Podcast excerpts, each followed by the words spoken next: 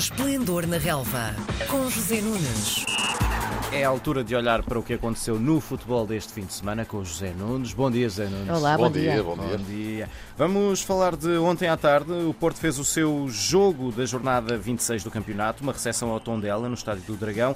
O marcador ficou com um resultado que se pode dizer que é gordo para os Dragões, 4-0, mas para lá chegar foi preciso ir ao banco, Zé. Sim, foi preciso ir ao banco. eh, o jogo, aliás, o próprio Sérgio Conceição reconheceu no final da partida que o resultado não, não, não, não conta aquilo que. ou as dificuldades que, o- que, que o Porto teve durante o jogo. Porque na primeira parte o Porto foi uma equipa completamente diferente, para pior. O Porto não entrou bem, teve uma primeira parte cinzenta. Dominou, evidentemente, a jogar em casa, mas eh, em todo o caso o Tondela foi sempre uma equipa muito bem armada. E o Porto praticamente teve uma oportunidade até ao minuto 45, ao minuto, aliás, um bocadinho antes, eh, minuto, porque entretanto o jogo esteve parado, com o visioramento das imagens, de um penalti que o árbitro não assinalou e que o VAR detectou e depois o chamou para visionar as imagens, sendo então confirmado esse penalti sobre Taremi, que ele próprio converteu, mas até lá o Porto estava a sentir muitas dificuldades com o Tondela e marcando mesmo em cima do intervalo, evidentemente que o panorama desanuviou-se na segunda parte. Apesar de tudo, as coisas não se alteraram drasticamente até o momento em que o Tondela fica eh, a jogar com 10 por expulsão de um seu jogador, com dupla amostragem de cartão amarelo e então, sim, eh, conjugadamente com a entrada de três jovens jogadores, Galeno, Fábio Vieira e Francisco Conceição, o Porto em 6 minutos marca 3 golos, cada um deles apontado por um desses três jogadores que entraram. E está contada a história do jogo. A partir daí, evidentemente, o Porto eh, mandou a seu belo prazer na partida, alcança mais uma vitória. Ahm, Sérgio Conceição bate o recorde de Bobby Robson, 54 jogos sem perder no campeonato, impressionante. E o Porto enfim, fica com menos uma jornada para jogar até ao final. Faltam oito.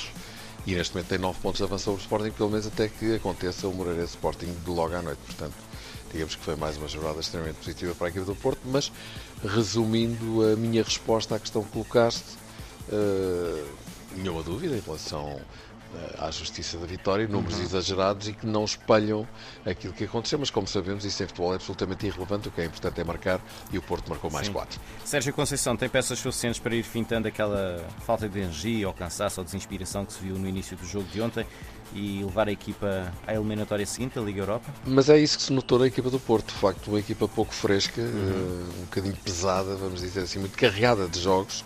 Já se tinha notado isso frente ao Lyon, evidentemente são adversários diferentes, Lyon ou Tondela. A propósito, o Lyon ontem perdeu e de largo no campeonato francês.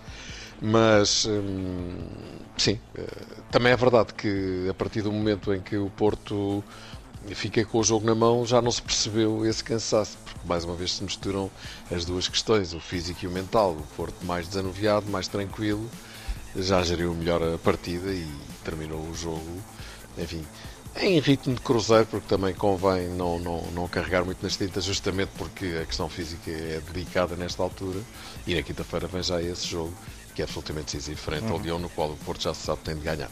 Para quem torce pelo Benfica, não foi uma vez mais o melhor dos fins de semana, isto porque na sexta-feira à noite contra o Vizela não foram além de um empate a um golo. O que é que explica mais estes dois pontos perdidos na ótica dos encarnados, Zé?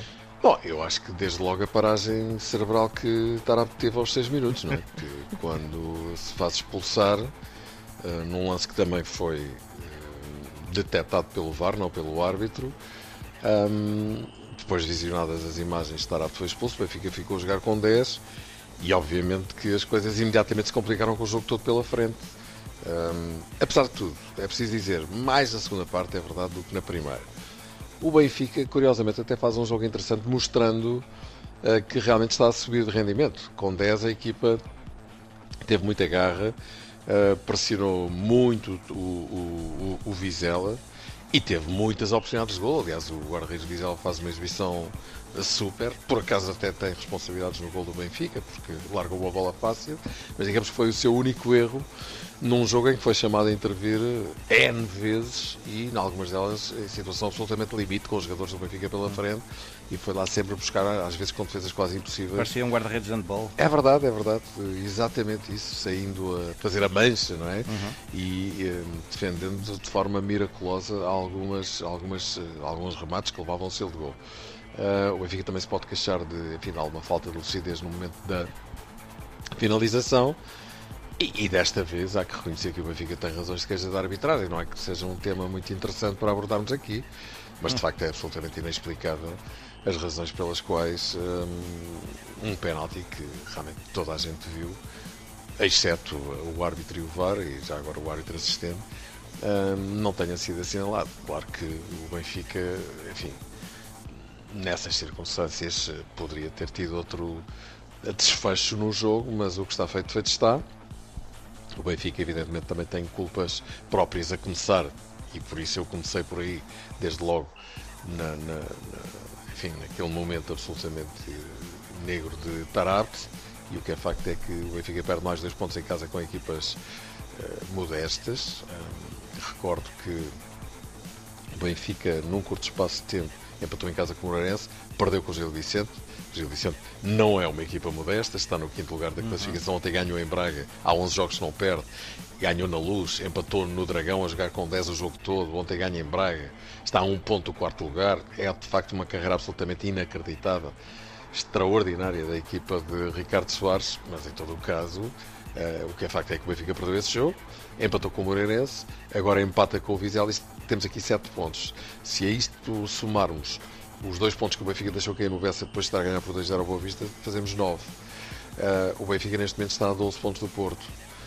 Uh, e poderá ficar outra vez, no caso vitória do, do Sporting hoje frente ao Moreirense, a 6 pontos do Sporting. Considerando estes 9 pontos perdidos de forma um bocadinho angélica pelo Benfica, é fácil fazer as contas, como diria o atual secretário-geral das Nações Unidas.